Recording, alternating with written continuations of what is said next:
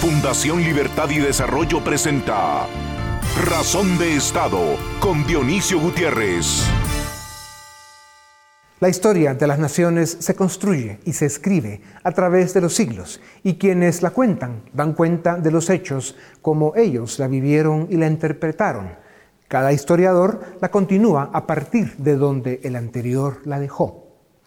Si 70 vive el justo y 80 el robusto, como dice Salmos 90.10, quienes tengamos la suerte de llegar allí, en la narración de la historia seremos apenas un suspiro, un pequeño eslabón de ese largo infinito que es la vida. Son los milenios los que marcan y definen la historia, las culturas, la vida de las naciones. Por eso, las crisis, las derrotas, los consuelos y las victorias son esos momentos que viven los que están presentes cuando les toca estar presentes. Son los instantes y las vivencias que construyen la memoria y ofrecen contenido a la historia por los siglos de los siglos. Por eso, los dolores y las penas que hoy vivimos, aunque es cierto que como todo en la vida también pasarán, están dejando una huella profunda de heridas y cicatrices y muchas lecciones que aprender. La primera, la fragilidad de la vida y la segunda, la importancia de estados con instituciones que funcionan y responden. La crisis que vive hoy la especie humana, la más severa del último siglo, es el reprise de otras crisis que incluso fueron más graves y mortíferas para generaciones anteriores. Y el mundo siguió dando vueltas. En una de sus célebres obras, García Márquez dijo, todo lo escrito en ellos era irrepetible, desde siempre y para siempre, porque las estirpes condenadas a 100 años de soledad no tenían una segunda oportunidad sobre la tierra. Por eso, aunque estemos en crisis, es importante resaltar las cosas buenas que suceden en nuestro tiempo de vida, aquellas que edifican realidades porque están fundadas en las ideas y en los valores que construyen sociedades prósperas y naciones exitosas más aún si el efecto y la consecuencia de ese esfuerzo marca, forma y define la vida y la cultura de más de una generación de ciudadanos, como es el caso de la educación. En estos días, la Universidad Francisco Marroquín celebra sus primeros 50 años de vida, medio siglo de historia, de sacrificio, de consistencia, 50 años de educar en los valores de la libertad, el único camino a la redención de los pueblos. Hace cinco décadas, el doctor Manuel Ayau Cordón y un grupo de amigos dieron a Guatemala y al subcontinente latinoamericano la Universidad Francisco Marroquín. Aquella oportunidad se convirtió en una realidad y en un referente global que tiene como misión la enseñanza y difusión de los principios éticos, jurídicos y económicos de una sociedad de personas libres y responsables. En estos primeros pasos del segundo medio siglo de vida en el mundo de hoy, la Universidad Francisco Marroquín hace evidente su necesidad con la misión para la que fue fundada. Hoy más que nunca, para quienes estamos presentes, porque coincidimos en este tiempo, su presencia, su vigencia y su valor son una garantía para promover y defender los valores de la libertad. La América Latina no puede ser y no debe ser un pueblo condenado a 100 años de oscuridad. Necesitamos una segunda oportunidad y esta solo será una realidad si una universidad como la Francisco Marroquín tiene éxito en su misión. Feliz cumpleaños, alma mater. La libertad te necesita por los siglos de los siglos. A continuación, el documental En Razón de Estado Desde mayo pasado, autoridades de salud y epidemiólogos notaron un incremento en el porcentaje de casos severos de COVID-19 entre pacientes jóvenes. Identificaron decenas de contagiados con síntomas críticos que se desarrollaron con mayor velocidad y alertaron sobre nuevos patrones clínicos de la pandemia en Guatemala. El pasado lunes 9 de agosto confirmaron que la variante Delta ya está entre nosotros y que el nivel de contagio está en su momento de mayor peligro. En los últimos días de junio se hizo evidente un incremento sostenido en el número diario de casos y el 1 de julio nuestro país llegó al número récord de 2.800 nuevos contagios. Aquello fue tan solo el inicio de una oleada masiva de contaminación. La semana del 20 de julio, Guatemala promedió 2.500 nuevos casos y 50 fallecidos por día. Desde entonces, los contagios mantienen una tendencia al alza. El tablero de alertas sanitarias del Ministerio de Salud, que permite monitorear el número de casos, la tasa de positividad y la tasa de ocupación hospitalaria por municipio, confirma el panorama nebuloso e incierto que provocan las pandemias. En poco más de dos meses se duplicó el número de municipalidades en estado crítico. Hoy, el 78% de municipios del país está en rojo. La novedad preocupante es que las olas de contagio ya alcanzaron las zonas rurales de nuestro país, con niveles récord de contagio por día en el altiplano occidental de las Verapaces, en la franja transversal del norte y en algunos municipios del oriente. Expertos a nivel mundial afirman que la variante Delta se caracteriza por una mayor tasa de contagio y que, si la trágica ola de contagio en la India nos enseña algo, es que la variante Delta se propagó aceleradamente en territorios rurales. Las investigaciones también identificaron que los pacientes contagiados con la variante Delta del COVID-19 desarrollan síntomas con mayor rapidez y que estos pueden ser más severos.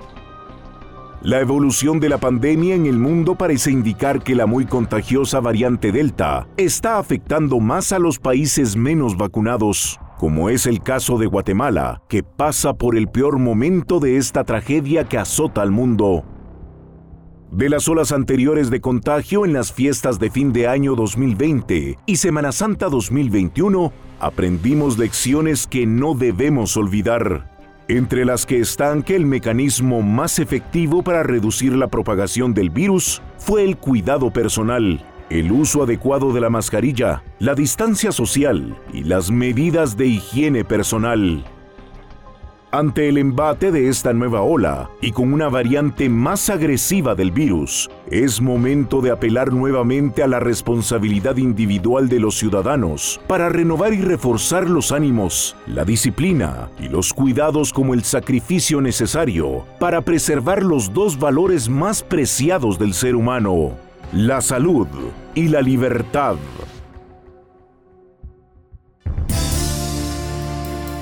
A continuación, una entrevista exclusiva en Razón de Estado.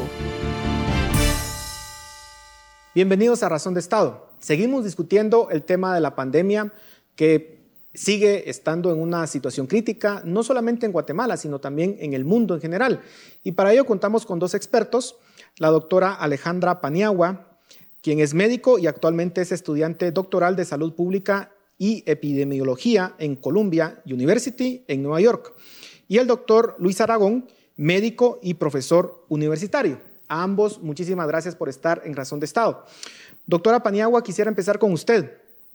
Eh, cuando se dio la noticia de que se tenía una vacuna, y no solamente una, sino de hecho varias disponibles, eh, de hecho, en términos económicos, las bolsas de valores en el mundo eh, subieron llenas de entusiasmo. todos dimos casi por finalizada o, vimos la luz al final del túnel eh, con el tema de la pandemia. Sin embargo, vemos que países eh, que han avanzado mucho con la vacunación están sufriendo un repunte de la pandemia y no digamos en el caso de Guatemala. ¿Cómo entender esto? Eh, ¿Han fallado las vacunas? ¿Cuál es su opinión? Sí, gracias. Gracias por la pregunta y por la oportunidad de poder participar en esta entrevista. bueno, yo lo primero que, pienso es que yo sigo viendo con bastante optimismo el que se haya logrado desarrollar vacunas efectivas contra COVID en tan corto tiempo, ¿verdad? Fue en menos de un año. Sin embargo, lo que tenemos que recordar es que pues ninguna vacuna es 100% efectiva, ninguna vacuna de las que se han desarrollado hasta ahora para ninguna de las enfermedades. Y eh, seguimos aprendiendo sobre lo que sucede con las vacunas, qué tan efectivas son y también seguimos aprendiendo sobre lo que pasa con el coronavirus y cómo las implementamos en el mundo real, ¿verdad? Y afuera de un estudio controlado.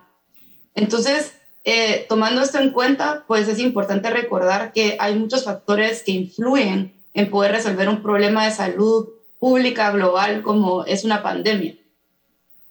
Eh, pensaría yo que uno de los principales factores que estamos viendo ahorita es eh, esta nueva variante Delta del coronavirus, que eh, pues fue identificada primero en India y luego se ha transmitido a otros países y se ha convertido en la variante dominante en algunos de estos países. Y el problema que tenemos con esta variante es que se ha visto que es más infecciosa eso que las variantes anteriores. Eso significa que cuando una persona se contagia con el coronavirus, va a transmitir el coronavirus a un mayor número de personas que, la variante, que las variantes anteriores o la variante original, ¿verdad? La variante salvaje del COVID. Eh, y lo otro que se está viendo ahora es que esta eh, variante también puede que cause una enfermedad más grave que las variantes anteriores. Entonces, em, la efectividad que habíamos visto anteriormente con, con la variante, con las variantes anteriores eh, se ha visto que ha reducido, se ha reducido un poco eh, con esta variante eh, Delta. Y los otros factores importantes, muy brevemente, es que por este mismo optimismo que sucedió al tener las vacunas y al lograr vacunar a un gran porcentaje de ciertas poblaciones, se empezaron a reducir otras medidas de prevención. Por ejemplo, el uso de mascarillas, el uso de distanciamiento social, etc. Y con esto se ha visto que también ha habido un aumento de los casos. Algo que es importante mencionar nada más es que la mayoría de los casos que se han visto eh, han sucedido en personas que no, son, no están vacunadas, ¿verdad? Así que no debemos pensar que la vacuna no es efectiva y no hay un solo factor para, para decir por qué aumentaron los casos, eh, pero estos son algunos de los factores por los que podría estar aumentando los casos en algunos de estos países. Pero, doctor Aragón, eh, el caso de Israel está llamando muchísimo la atención porque es el, uno de los países que más avanzó con el tema de la vacunación, con una marca, digámoslo, reconocida. Y sin embargo, pareciera que eh, eh, la, curva de contagios pues, va de forma ascendente y pareciera que, que no va a parar. Y eso hace cuestionar a algunos y decir, bueno, pero entonces no sirve de nada la vacunación. ¿Qué respondería usted ante esa aseveración? Yo creo que hay cosas importantes a tomar en cuenta y es de que, em, digamos que nuestra experiencia en pandemias, eh, a la escala de esta pandemia, es una experiencia bastante limitada. Nuestro mejor ejemplo que tenemos de una pandemia de estas magnitudes fue en 1918. Y si analizamos cómo ocurrió esa pandemia, nos damos cuenta que la pandemia ocurre por oleadas. Entonces, cuando nosotros vemos un descenso de los datos estadísticos respecto a contagios y mortalidad, nunca estamos realmente seguros si es parte del, comportamiento por oleadas que tiene la pandemia o si son efectividad de alguna de las medidas que se toman. Además de eso, tenemos que recordar que, lo que eh, la razón de ser de las vacunas tiene más que ver con la aparición de enfermedad severa y con la mortalidad. Entonces, en ese orden de ideas, vemos que eh, a lo mejor con una interpretación muy superficial de los datos, uno pudiera decir, no, es que las vacunas no funcionan pero lo que resulta es que uno debe desmenuzar la información y empezar a entender una cosa es el número de contagios entendidos por enfermedad leve o por una prueba de laboratorio que dice que es una enfermedad. Y otra cosa es la cantidad de personas que están llegando a los intensivos y la cantidad de personas que están falleciendo como consecuencia de la enfermedad. Entonces, cuando vamos analizando esa información, nos damos cuenta que cada vez más, conforme la prevalencia de vacunación es más alta en las diferentes poblaciones, los intensivos se están llenando, pero por personas que no se vacunaron o que no tienen el esquema completo de vacunación. Mientras que cada vez, cada vez vemos menos personas con esquema completo de vacunación con enfermedad severa. Por supuesto, seguimos viendo casos de gente con, con infección por COVID, pero ya son casos leves eh, o que son de un manejo médico más accesible y más, más fácil de controlar la enfermedad. Entonces, eh, ese nivel de detalle al momento de analizar los datos es importante para poder hacer una buena interpretación de qué es esto que estamos viviendo en este momento. En el caso de Chile, doctora Paniagua, se dio un fenómeno muy similar, solo que ahí es otra marca, la, dominante, digamos, otra marca de vacuna. Em, esta es una, una, vacuna, digamos, que obviamente pareciera que en Occidente todavía hay ciertas sospechas sobre la efectividad y la Sputnik también pareciera ser una vacuna sobre la cual todavía hay sospecha desde las instituciones de salud de Occidente. ¿Hay razones para dudar de esas dos vacunas, doctora Paniagua? Sí, em, Pues es, importante eh, recordar, ¿verdad?, que todas las vacunas que se están implementando en diferentes países han sido aprobadas por instituciones como la FDA o la Organización Mundial de la Salud y todas pasaron por un proceso eh, de estudios controlados, que es el proceso por el que pasa una aprobación de vacunas normalmente, solo que en este caso se hizo de forma acelerada. Así que todas las vacunas son efectivas. Ahora, lo que toca es seguir aprendiendo sobre lo que pasa al implementar, al administrar estas vacunas en el mundo real, ¿verdad? En poblaciones reales que son a veces muy distintas a las poblaciones en donde se, donde se prueban estas vacunas en un estudio controlado. Así que em, yo no compararía en este momento eh, una vacuna contra la otra, porque es difícil saber si una es mejor que la otra. Em, lo, que es importante es seguir recolectando datos, seguir aprendiendo de esto y recordar que la vacuna que está disponible es la mejor vacuna. ¿verdad? Lo que sucedió en Chile es que ellos decidieron utilizar esta vacuna porque era la que estaba disponible en el momento. Y en el momento fue una, una decisión correcta, ¿no?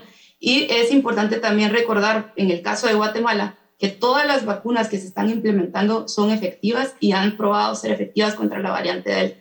Así que la vacuna que está disponible em, es la mejor y tendremos que seguir aprendiendo sobre los casos que se recolecten em, en, el, en, el, mundo real, ¿verdad? Fuera de estudios controlados. Pero uno de, los, uno de, los, puntos, eh, doctor Aragón, es la, el miedo que existe sobre los efectos de largo plazo eh, de las vacunas. Hay personas que están diciendo, yo no me quiero vacunar porque no sé si en el largo plazo me va a, me va a afectar alguna eh, algún órgano o voy a desarrollar alguna enfermedad relacionada con esto.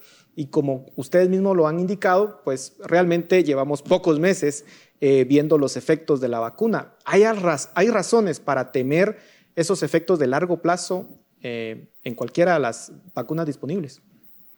Yo creo que es importante recalcar cosas que son relevantes para esta respuesta. Primero, muchas personas creen que estas vacunas se hicieron de una manera eh, atropellada, que se hicieron corriendo y que no siguieron todos los procesos que normalmente sigue una vacuna.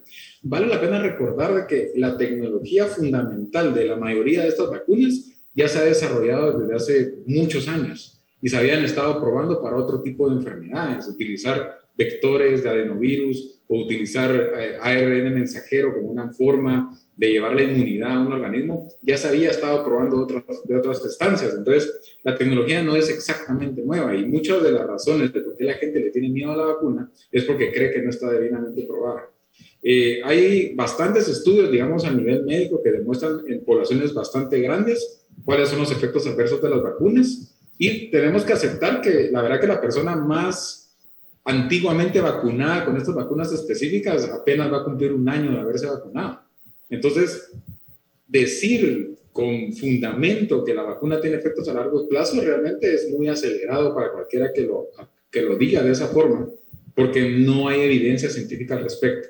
Y si pensamos en la forma en que la vacuna funciona, el tipo de vectores que usa o el tipo de fragmentos de información genética que utiliza para poder implementar la inmunidad, pues en ese orden de ideas tampoco hay una buena razón para creer de que la vacuna va a tener un efecto a largo plazo. Se ha especulado mucho sobre fertilidad y cosas por el estilo, y, digamos desde el punto de vista racional, eh, no hay una razón para creerlo.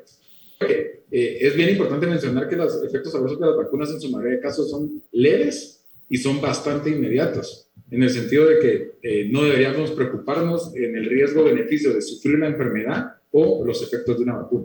Ahora, doctora Paniagua, parte también de los cuestionamientos que se se le hacen a las vacunas es decir, miren, hay casos reportados a veces en los medios de personas que han recibido eh, sus dosis completas de vacunas y sin embargo terminan en un estado crítico o peor aún, terminan falleciendo. Entonces, con estos casos que se propagan rápidamente en las redes sociales, muchos dicen, bueno, entonces pareciera que las vacunas no sirven porque hay estos casos en específico que la persona aún vacunada ha fallecido. ¿Cuál es la respuesta a esa pregunta? Sí, esto es, un tema muy importante y justo como usted menciona, el rol de las redes sociales, el rol de los medios de comunicación es muy importante acá. ¿Por qué? ¿Qué pasa? Cuando hay un caso de una persona que está totalmente vacunada y se, eh, si fallece por esto, tiene una hospitalización, esto es un caso que va a llegar a las noticias y es un caso que las, de, las, de lo que las personas van a empezar a hablar muchísimo, ¿no? Eh, mientras que muchas veces no vemos los millones de casos de personas que han sido vacunados y lo que pasa es que no podemos saber qué hubiera pasado si estas personas no se hubieran vacunado, ¿no? Los casos de las personas que fallecen y tienen hospitalizaciones se ven, mientras que los otros casos que logramos prevenir no se ven. Y esto es un problema que hay en medicina preventiva y salud pública en general, ¿verdad? Pero lo que es importante acá es regresar a los datos y regresar a la evidencia que tenemos, ¿verdad? Eh, y la evidencia lo que nos muestra es que el porcentaje de las personas que desarrollan un cuadro severo o fallecen por coronavirus luego de estar totalmente vacunados es muy bajo. Estamos aprendiendo todavía cuál es ese porcentaje, pero por ejemplo en Estados Unidos, menos del 2% de los casos hospitalizados por COVID están sucediendo en personas vacunadas. El resto es en personas no vacunadas. Entonces esto es algo muy importante. Y el, otro, eh, el otro pedazo de información evidencia que es importante recordar es que la vacunación de COVID sí está reduciendo la cantidad de casos severos o moderados, ¿verdad? Las hospitalizaciones o las muertes. O sea que podemos ver una gran cantidad de casos, pero muy pocos de estos van a ser casos moderados o severos. Doctora, em, sí. Eh, perdón, que estamos ya eh, digamos, eh, con el tiempo avanzando y me gustaría poder abarcar algunos otros temas. Eh, doctor Aragón, ¿cuáles son los efectos de largo plazo de la, del COVID? Porque podemos ver podemos analizar los efectos de largo plazo de las vacunas, que ustedes muy bien han dicho, pues todavía es muy pronto para decirlo, pero podrían haber efectos de largo plazo de una persona que se infecta con el virus, afectar ciertos órganos, eh, afectar su calidad de vida en el futuro. ¿Hay algunos estudios al respecto? Sí, por supuesto. Hay muchísima documentación de cuál es el pronóstico y las consecuencias a largo plazo de sufrir de la infección por coronavirus. Inclusive se le han dado varios nombres. Hay personas que le han llamado COVID prolongado, COVID largo, han puesto como nombres a los síndromes, a los síndromes que ocurren como consecuencia de la infección y eh, uno tal vez de lo más importante es comprender de que este virus no afecta solo el pulmón. Realmente el virus eh, causa lo que nosotros llamamos una viremia, se riega en diferentes órganos y puede generar consecuencias en diferentes órganos. De tal forma que de las cosas más importantes descritas como consecuencia de sufrir una infección severa por coronavirus, especialmente esos pacientes que necesitaron apoyo intensivo y necesitaron oxígeno suplementario. Se ha descrito las cicatrices en los pulmones, que los deja dependientes de oxígeno por bastantes periodos de tiempo, que puede ir desde un mes hasta seis meses después de haber sufrido la infección, quedan en un estado eh, que nosotros le llamamos de catabolia, en el que se desgastan de tal forma que pierden la fuerza de sus músculos, pierden energía y es gente que está en un estado muy debilitado por muchos meses después de la infección. Y también se han descrito los síntomas neurológicos por el COVID. Entonces, estas personas que sobreviven a una infección severa de COVID quedan con problemas Ah, de tipo trastornos de sueño, eh, manejos de emociones, temas de memoria. Y, entonces hay mucha gente que dice que la personalidad les ha cambiado y, y, se ha estimado que en algunos grupos esto puede llegar hasta el 30-40% de los sobrevivientes de un COVID severo. Entonces cuando ponemos en la palestra la, la, el riesgo que tenemos de una infección severa por COVID y de consecuencias de esa infección versus eh, algún efecto adverso mínimo por la vacuna, pues uno empieza como a darse cuenta que el riesgo-beneficio es importante. Y el COVID no es solo la infección aguda, nos deja secuelas a largo plazo muy importantes. Ahora, doctora Paniagua, en su experiencia eh, y en los estudios que usted ha realizado, eh, ¿cuánto más podemos estar con la pandemia? Porque, como decía al inicio, había cierto entusiasmo, pero ahora vemos que está resurgiendo y, no sabemos si van a venir otras olas en el futuro. ¿Cuándo podremos decir que esto pueda estar controlado o, esto se va convertir en una enfermedad recurrente? ¿Cuál es la expectativa al respecto? Sí, en realidad es difícil ponerle una fecha de fin a esta pandemia y decir, bueno, en este momento va a finalizar, ¿verdad? Es lo que hemos estado viendo en el último año, eh, aumentos en el número de casos en algunas poblaciones, algunas otras poblaciones que han logrado controlar la pandemia de mejor forma. Así que en este momento es muy difícil saber, em, poder decir en este momento va a finalizar la pandemia y hasta veo riesgoso pensar en que la pandemia, en, que la pandemia en algún momento se va a detener. Creo que lo, lo más eh, seguro de pensar en este momento, y es lo que se está pensando, es que el coronavirus va a ser algo que se va a convertir en una enfermedad endémica, es decir, una enfermedad que está con nosotros. Hay algunos eh, outbreaks, es decir, algunos aumentos en la cantidad de casos en algunas poblaciones a través del tiempo. Y entonces lo que nos va a tocar a nosotros es aprender a prevenirlo de la mejor forma y las vacunas es una de las mejores herramientas para esto, junto con todas las otras medidas que ya sabemos, el uso de mascarillas, distanciamiento físico, lavado de manos. Además, vamos a tener que ir encontrando mejores formas de tratar el coronavirus porque van a seguir habiendo casos y esto ya está sucediendo. Poco a poco los médicos están volviendo mejores en tratar el coronavirus y en prevenir las muertes, en prevenir casos severos. Y pues algo que también es muy importante es eh, entender que vamos a tener que encontrar formas de reducir el impacto del COVID en otras áreas de la vida, ¿sí? Y en otras, en otras enfermedades que, van más allá del COVID, ¿ya? Porque cuando uno de los sistemas de salud está sobrepasado por el COVID, lo que sucede es que empieza a reducir los servicios para enfermedades crónicas, servicios para salud mental, etc. Y entonces las muertes que empezamos a ver se deben a estas otras enfermedades y no solo al COVID. Así que vamos a tener que empezar a adaptar nuestros sistemas de salud y en realidad invertir más en medicina preventiva y salud pública para adaptarnos a este problema. Doctor Aragón, tenemos 30 segundos eh, y quisiera que pudiese dar algún análisis de cuál es su perspectiva para el caso específico de Guatemala. Estamos en el peor momento desde que inició la pandemia. Eh, ¿Cómo piensa usted que va a evolucionar? ¿Cómo podemos parar esta ola que estamos enfrentando eh, desde una perspectiva individual y colectiva?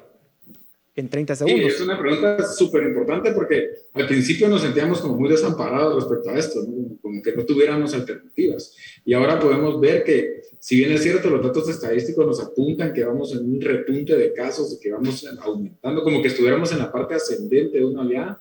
Y, y, definitivamente vamos a convivir con esta pandemia pues bastante tiempo más. Tenemos que recordar de que como individuos nosotros podemos hacer varias cosas para protegernos y disminuir nuestro riesgo personal. Uno de lo que se ha hablado muy poco es de que nosotros tenemos que mantener un buen estado de salud. Esta pandemia es bien interesante porque afectó a personas con obesidad, afectó a personas con diabetes, afectó a personas con enfermedades cardiovasculares, que dicho sea de paso son enfermedades que se están posicionando como la principal causa de mortalidad. Entonces, entre mejor controlemos eh, nuestro peso, nuestro azúcar, nuestra presión, también nos va a dar mejores herramientas de defensa ante el virus. Y además de eso, también las medidas eh, eh, que ya hemos escuchado, lavado de cara, lavado de manos, uso de, métodos de barrera y protección, digamos, distanciamiento, todo eso hay que seguirlo manteniendo desde el punto de vista individual y por supuesto, si tenemos la oportunidad de vacunarnos, eh, eh, enfatizo mucho la recomendación de hacerlo para poder tener esa protección. Se nos terminó el tiempo, pero muchísimas gracias por toda la información que nos han compartido. Creo que es de muchísima utilidad en estos momentos críticos de la pandemia. Seguimos en Razón de Estado. A continuación, el debate en Razón de Estado. ¿Qué tal? Bienvenidos a Razón de Estado. Hoy vamos a conversar en el debate sobre lo que sucede en Afganistán eh, después de la retirada de tropas de Estados Unidos y de la OTAN, la retirada que había anunciado ya el presidente Biden para el 11 de septiembre de 2021 como fecha simbólica. Así que vamos a conversar hoy con Dafne Posadas, la directora de estudios internacionales de la Fundación Libertad y Desarrollo, también con Roberto Wagner, él es analista en temas internacionales, profesor universitario y también amigo de este espacio. Bienvenidos a, ambos a Razón de Estado. Comienzo contigo, Roberto, para que comentemos un poco las primeras impresiones de las imágenes que hemos visto de Afganistán. Hemos visto imágenes de la gente en el aeropuerto de Kabul intentando escapar de, después de que los talibanes recuperaran el poder tras la anunciada retirada de tropas de Estados Unidos. Quisiera preguntarte cómo, cómo se ve Afganistán a futuro y también cómo queda Estados Unidos y cómo queda el presidente Biden después de esta decisión y de las imágenes que estamos viendo. Bueno, debido a la, velocidad con la que se, que se, dio todo esto, prácticamente en, en periodo de una semana, 26 de 34 provincias son tomadas por los talibanes después de que se dice, después de que vimos al, mismo presidente Biden, a eh, personas de, eh, del gobierno de Estados Unidos decir que esto no era posible, de que era muy poco probable que esto sucediera, en cuestión de 48 horas sucede. Eh, y entonces hay, una, hay un gran sentimiento de, hay mucha incertidumbre, qué tipo de, cómo va a funcionar, cómo va a ser esta, cómo va a actuar el nuevo gobierno teocrático, el talibán. Todos recuerdan lo que fue digamos, seguramente el gobierno más represivo y fundamentalista que, eh, de, la, de, la edad contemporánea que hemos visto eh, a, finales de los años 90 y principios de los 2000. Eh, hay un gran sentido de excepción. Recordemos que a los afganos hace 20 años se les prometió una democracia, se les prometió libertad y, y todo eso se fue, en los últimos días se fue a la basura. esto también pues deja, primero, deja muy mal parado a, a Estados Unidos, 20 eh, años con, eh, digamos, tantas, eh, tantos soldados que murieron en combate, tantas otras personas, tantos colaboradores que murieron en combate, gran parte de soldados y policías afganos entrenados por ellos que también mueren en combate, miles de millones de dólares y el apoyo también de, muchas otras, muchos otros países aliados de los Estados Unidos.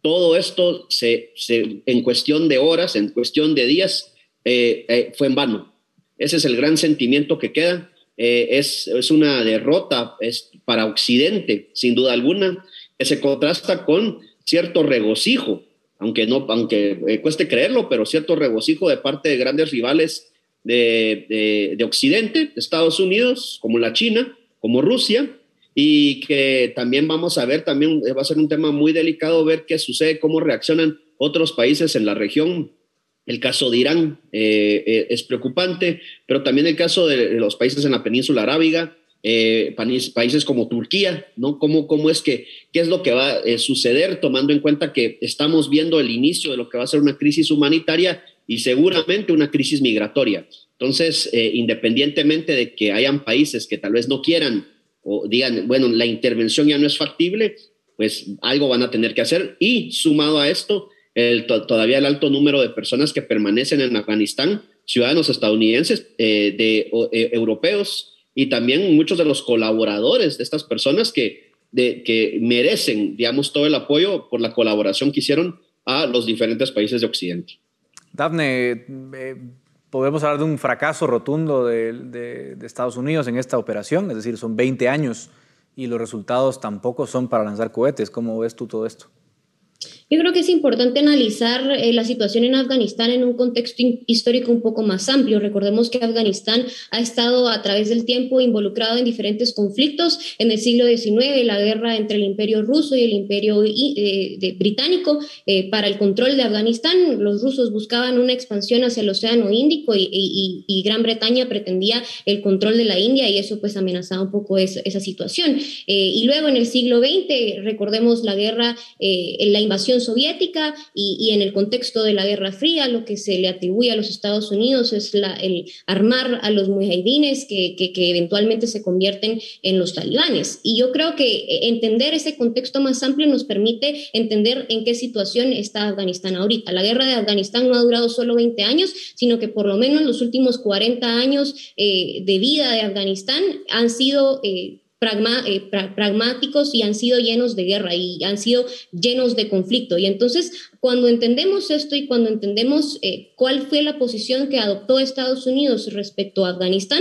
tenemos que recordar un episodio que transformó la historia del mundo, que fue efectivamente el ataque a las Torres Gemelas en el 11 de septiembre de 2001, eh, razón por la cual Estados Unidos decide adoptar una política de retaliación y, solicitarle al gobierno de los talibanes que puedan entregarle al líder de Al Qaeda, Osama Bin Laden. Como los talibanes se reducen a eso, eh, Estados Unidos utiliza eso como una justificación para la invasión en Afganistán y eso es lo que ha sucedido en los últimos 20 años. Eh, según Estados Unidos, la intención de ellos era precisamente esa retaliación, esa captura y asesinato del líder de Al Qaeda, lo cual sucedió hace aproximadamente 10 años, pero los últimos 10 años eh, se cree que Estados Unidos lo que tenía intención era de construir o de, de, cumplir con esas promesas que habían hecho el pueblo afgano de democracia y libertad, como bien explicaba Roberto. Eh, y cuando vemos el estado de las cosas, vemos que eh, al parecer únicamente lo que llegó fue una democracia de cascarón y realmente no se construyó una democracia de abajo hacia arriba en la que las instituciones y la cultura de los ciudadanos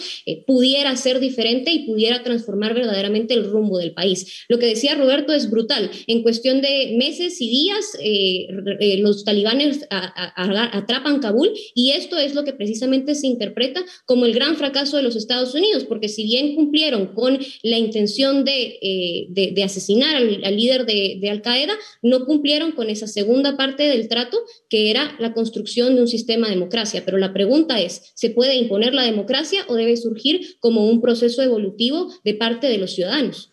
Ahora, vamos a este punto, Roberto, porque eh, incluso en un tuit del presidente Biden, que tuitea menos que el presidente Trump, pero también tuitea, decía, nuestra misión nunca fue nation building, nuestra misión nunca fue construir nación, fue un asunto de seguridad interna.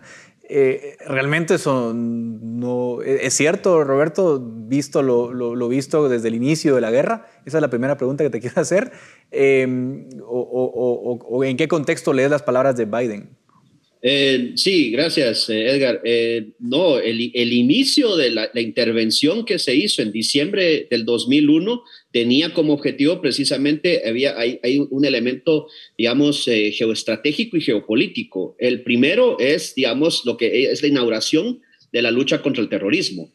Entonces, nuevamente, el líder de la organización de Al Qaeda, Osama Bin Laden, se encontraba en las montañas de Tora Bora, en Afganistán, entonces dice, bueno, eh, si no tenemos una colaboración de parte del gobierno en Afganistán, son los talibanes, eso quiere decir, y esa es la gran, eh, la, la, la, la, doctrina Bush, la, política, eh, la guerra preventiva. Si el gobierno no está con nosotros, está en contra de nosotros. O sea, son cómplices o son demasiado mediocres como para venir y imponer seguridad. Entonces tenemos que entrar.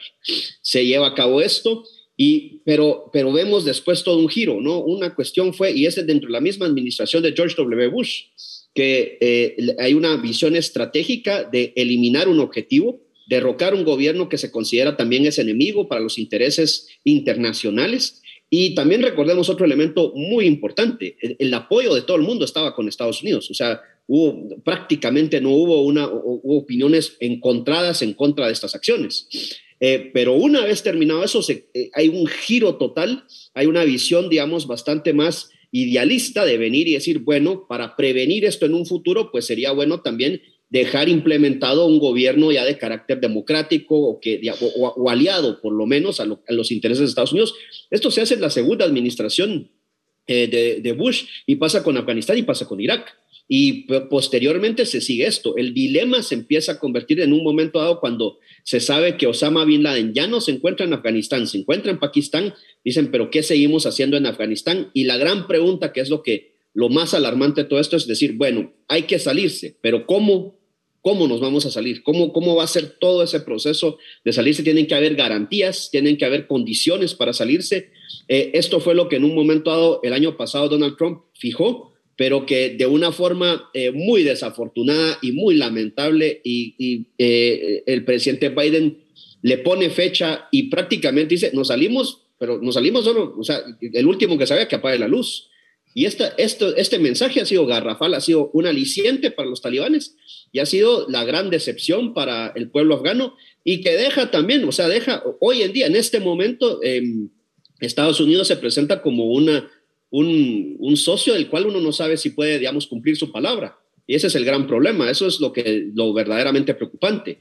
Eh, y, esto es lo que ha generado ese desastre. ¿Cómo es que se, se va a salir? Y se han generado las comparaciones con el caso de Vietnam, eh, se han generado comparaciones también con un momento, con otra crisis como fue la toma de la embajada en Teherán en 1979, pero al final del día el gran problema es ese, o sea, eh, fue increíble cómo por ejemplo, en la base de Basora, en el aeropuerto, y donde se encontraba también operaba una prisión, como de un día para otro ya no hay presencia estadounidense, que no era parte realmente, o sea, eso, eso refleja la falta de planificación de una salida. Y eso es, eso es, eso es la, la, gran, lo que ha generado esta crisis. A eso que quería referirme, le voy a preguntar a los dos en el mismo sentido, Dafne. O sea, eh, parece que había un consenso interno que la intervención tenía que terminar algún día. Eso parecía claro. El cómo quizás sea un poco la, cuestión. ¿Cómo, ¿Cómo has visto tú esa ejecución comparado, digamos, con los planes que tenía Trump? Porque Trump sí tenía un plan, digamos, de negociar con el talibán antes de salir y Biden, como dice Roberto, pues por una fecha se va y ya vimos lo que pasó. Eh, ¿Irse, se podía ir de mejor modo a Estados Unidos? Esa es, la gran pregunta, Edgar, y yo creo que incluso en la administración Obama hay discursos de Obama en, los que se empieza a plantear la retirada de tropas de Afganistán y dice, nos queremos retirar de una manera responsable y esto hace suponer a la población que era probable que se, que se estuvieran haciendo una estrategia eh, que, que fuera factible y que fuera en un escenario en el que las cosas no sucedieran como están sucediendo ahora mismo. Sin embargo, yo creo que la gran pregunta de si, puede, si pudiesen haberse hecho mejor las cosas yo creo que es independientemente si Estados eh, Unidos se retiraba hace 10 años, hace 5 años o no se retiraba ahora y pasaban más años en los que seguían con presencia en Afganistán, lo más probable es que los talibanes recuperaran el poder. Hay muchos reportes en los que se indican que eh, los talibanes atacaban bases militares en donde había presencia del ejército afgano, pero no atacaban las bases militares en donde estaba el ejército afgano acompañado del ejército de los Estados Unidos. Entonces, al parecer, obviamente los talibanes tenían muy bien mapeado que el ejército afgano era un ejército débil y un ejército que probablemente no iba a poner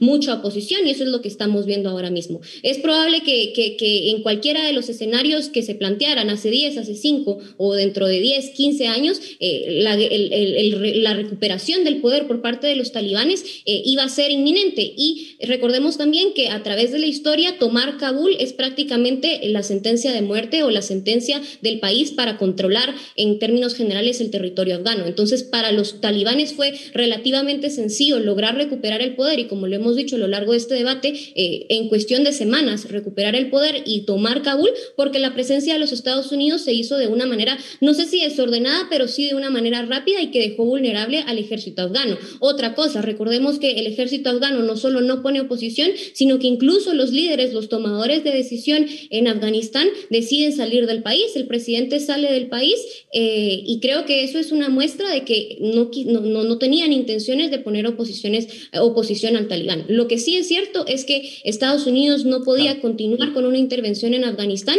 y recordemos un dato muy importante, la guerra en Afganistán le costaba al gobierno de los Estados Unidos cerca de 300 millones de dólares al día durante dos décadas y esto obviamente era una guerra que para los estadounidenses quizá ya no tenía mucho sentido. Entonces, no sé si se podían hacer mejor las cosas, pero sí lo que creo es que la evidencia es que independientemente si fuera hace 10, 15, 20 años o si era más adelante, los talibanes iban a recuperar el poder. Roberto, eh, Thomas Friedman escribió en New York Times eh, que Biden todavía podía demostrar que, la decisión había sido la correcta y decía que, bueno, que al final de cuentas era una responsabilidad de los afganos, que se había entrenado el ejército afgano para combatir al talibán y finalmente eso no, no fue un éxito. Y Michael Mandelbaum decía que aunque Estados, lo que ha demostrado el conflicto en Afganistán es que aunque Estados Unidos pueda evitar que sucedan cosas malas en el extranjero, no es capaz de hacer que pasen cosas buenas, decía él. Eh, se, eso, ¿Se puede hacer una lectura optimista como la que proponen ellos, aún con las cosas que estamos viendo? Eh, eh, hay que, bueno, el tiempo dirá también qué tan grave es esta situación, pero yo, creo que, yo creo que sí se pudo haber evitado este desastre. para mí, nuevamente, se fijan cronogramas y segundo, es que la salida de Estados Unidos de Afganistán no era una salida total. O sea, una salida implica, se queda gente en la embajada, se queda una embajada, se queda gente en la embajada, se queda, se, queda alguna base militar que, digamos, que venga y que dé logística al ejército, a las fuerzas, digamos, esa logística tecnológica, todo eso existe, todo eso era un, gran apoyo también siempre para las Fuerzas Armadas afganas y para la policía afgana, que dependían mucho de eso, o sea, sabían que tenían, contaban con, con ese apoyo. Se quedan asesores militares, o sea, iba a ser un proceso. Yo creo que fue un error, eh, y nuevamente es cuestiones que la historia lo demuestra, yo creo que fue un error eh, negociar en su momento cuando Trump negocia con el talibán, en donde, por ejemplo, se permite la salida de algunos eh, ya comprobados terroristas talibanes que se encontraban prisioneros a cambio de que no se atacaran tropas estadounidenses. Y, y, fue todavía una cuestión más grave, simple y sencillamente decir, bueno, nos vamos y apagamos la luz. Estoy de acuerdo con Daphne. Eventualmente el talibán pudo haber tomado el control, pero no lo hubiera hecho en esta forma violenta. Prácticamente en, muchos, en muchas regiones, toda la región norte de, de Afganistán fue tomada con políticas que, que son prácticamente de tierra arrasada, ¿no? O sea, vean, vamos a entrar, no, no les gusta el que dijera que no, y por eso, eso, eso fue donde dijo uno, mejor nosotros a qué nos vamos a meter si se perdió, se perdió el apoyo del gobierno, pero se perdió también el, pero es un gobierno que eh, estoy, en, estoy en desacuerdo con Friedman, es un gobierno construido por Estados Unidos. Entonces, digamos, si, si yo estoy haciendo eso y yo vengo y salgo con la responsabilidad de venir y hacerlo, y, y lo más grave de aquí del caso es dar declaraciones de que el gobierno sí se puede mantener, de que las Fuerzas Armadas sí, lo, sí pueden defender esto, y 30 días después ver que todo esto es falso, entonces uno se queda también diciendo, bueno, los políticos nos están hablando, o sea, digamos, son palabras vacías.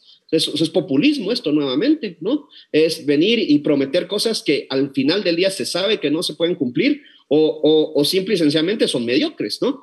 La administración Biden o estaba mintiendo o ha demostrado ser bastante mediocre en cómo es que ha sacado a, su, a, a, todo su personal de ahí y dejado a muchas personas que están, en, en, están en, en, un gran estado de vulnerabilidad. Yo sí creo que esto definitivamente pudo haber sido diferente y las implicaciones pues son graves desde el punto de vista precisamente de qué es lo que se va a hacer ahora. Yo creo que tiene que haber una respuesta de manejo de daños inmediata de parte de los Estados Unidos, pero el golpe está dado y hay que solo basta con ver la, propaganda y la publicidad que está saliendo de los, de los medios chinos, de los medios rusos, para, para darse cuenta de que esto es un, es un fracaso político y militar y de, y de, la comunidad de inteligencia como tal. Eh, y, y, la cuestión es eso, vamos a ver con el tiempo qué tan grande es.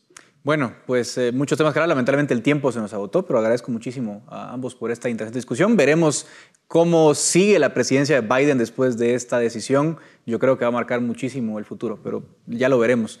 Gracias a ambos nuevamente y hasta acá llega el debate en Razón de Estado. Razón de Estado con Dionisio Gutiérrez es una producción de Fundación Libertad y Desarrollo.